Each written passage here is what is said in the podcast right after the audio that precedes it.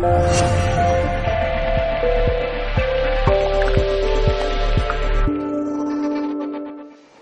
Vamos a hablar de unos conceptos básicos, primero del cerebro, para que esa confusión que hay, porque oye, hay una confusión por ahí, eh, luego es lo que me extraña, o sea, que los que se dedican verdaderamente a demostrar que el mundo espiritual existe, nos han, nos han tachado de, esotéricos. Los médicos que utilizan la medicina eh, cuántica, pues ya tampoco son los que tampoco son válidos. Entonces, lo que pasa es que hoy en día no tenemos eh, métodos de sensar este tipo de energías sutiles aunque de alguna manera sí se han demostrado. Bueno, mirar, el cerebro lo último que hay hoy es que es un sistema informático biológico en el cual los chips serían prácticamente mm, neuronas. El cerebro no produce el alma. Cuando habla alma, quiero que entendáis alma, la versión religiosa, quiero que entendáis la conciencia, quiero que la equiparéis a la palabra espíritu. Alma, espíritu, conciencia es lo mismo y no lo produce el cerebro. Cuando el cerebro casca, cuando te da un paro, cuando te da un infarto, cuando te ahogas, cuando tienes un accidente de tráfico, y te quedas tu mano en el suelo y ves cómo te desprendes, se está desprendiendo la conciencia, tu espíritu, tu alma. Y está visualizándote a ti, que acabas de caer. Si ese acceso, si ese espacio de tiempo es un espacio de tiempo en el cual no se sobrepasa ese umbral crítico, tienes tu experiencia espiritual, tienes esa comunicación con esos seres vuelves tan reanimado, con una gran crisis de dolor y sin ganas de decir, venga, venga, por Dios, yo no quiero volver otra vez al planeta Tierra, no quiero estar aquí, está, ahora mismo estoy sufriendo, está lleno de tubos, estoy en la UCI, no sé Y entonces continúas viviendo. Es decir, el cerebro proyecta la conciencia, proyecta tu alma, pero no produce el alma. El alma es una cosa independiente que se asienta, es como si fuera un alien asentado aquí, para que vosotros lo entendáis, ¿vale? Lo luego un poquito mejor. Evidentemente el cerebro eh, crea la primera realidad. Eso es lo que yo quiero que sepáis. ¿El cerebro nos engaña? Así, así.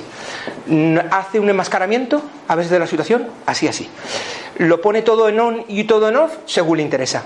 ¿Qué le interesa al cerebro? La supervivencia de la especie, pero no la realidad en sí conceptos como por ejemplo, que es que se mezclan mucho en muchos libros, la actividad consciente e inconsciente, que es la mente, la conciencia, no conciencia, no alma, no nada, la conciencia es precisamente la sensación de apercibir algo por nuestros sentidos o fuera de nosotros mismos.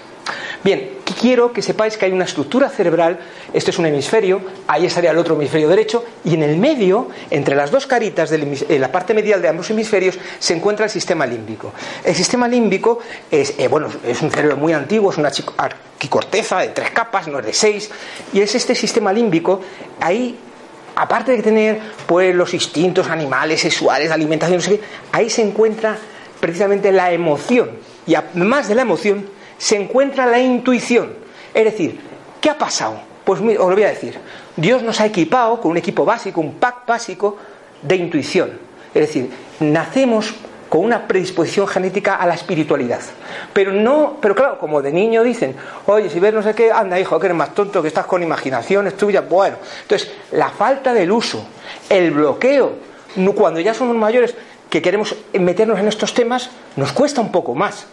Pero evidentemente todo el mundo es psíquico. ¿eh? Evidentemente todo el mundo es psíquico. Lo que pasa es que lo hemos olvidado. Pero hemos nacido con ello porque está en el sistema límbico, esa intuición. Bueno, esa intuición crea una segunda realidad. Por otra parte, hay otro órgano también, que es la glándula pineal. La glándula pineal que se encuentra aquí detrás y que prácticamente se empieza a calcificar, tenemos que tener mucho cuidado con el flúor, con todas estas cosas. La glándula pineal eh, corresponde al sexto chakra, al tercer ojo. Y cuando se apaga la luz de afuera, porque tiene fotorreceptores, y que hace una glándula del centro del cerebro que no tiene ojos, que los ojos están aquí, que tiene las células fotorreceptoras donde los ojos, pero también las tiene aquí.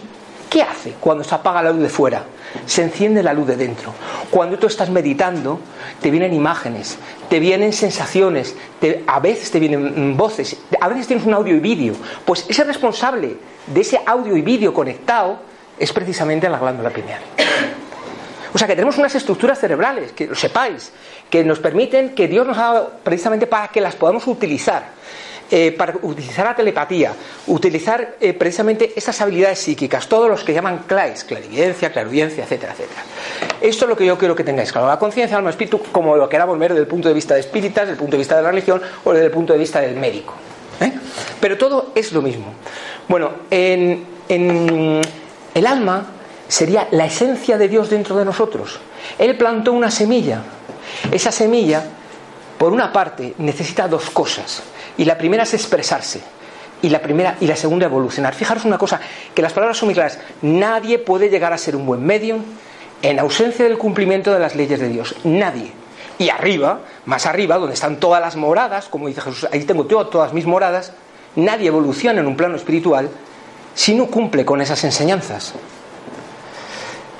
Eh, pasamos entonces a ver que esta, la, religión eh, lo que nos ha hecho es un poco frenarnos.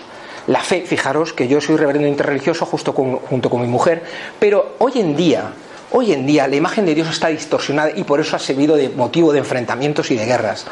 Mirar, hay que valorar la espiritualidad hinduista, la compasión budista, la perseverancia musulmana y la caridad cristiana. Cuando yo explicaba a mis alumnos, oye, ¿qué es un electrocardiograma? Y el electrocardiograma digo, mira, aquí una ventosita, aquí, aquí, aquí, aquí, aquí. Bueno, pues esas ventositas son las maneras que yo veo la ventana del corazón. Pues cada religión que se ha creado en cada cultura es la manera de ver el mismo Dios. Lo que pasa es que nos matamos por ello, lo cual es un, desastre de la humanidad.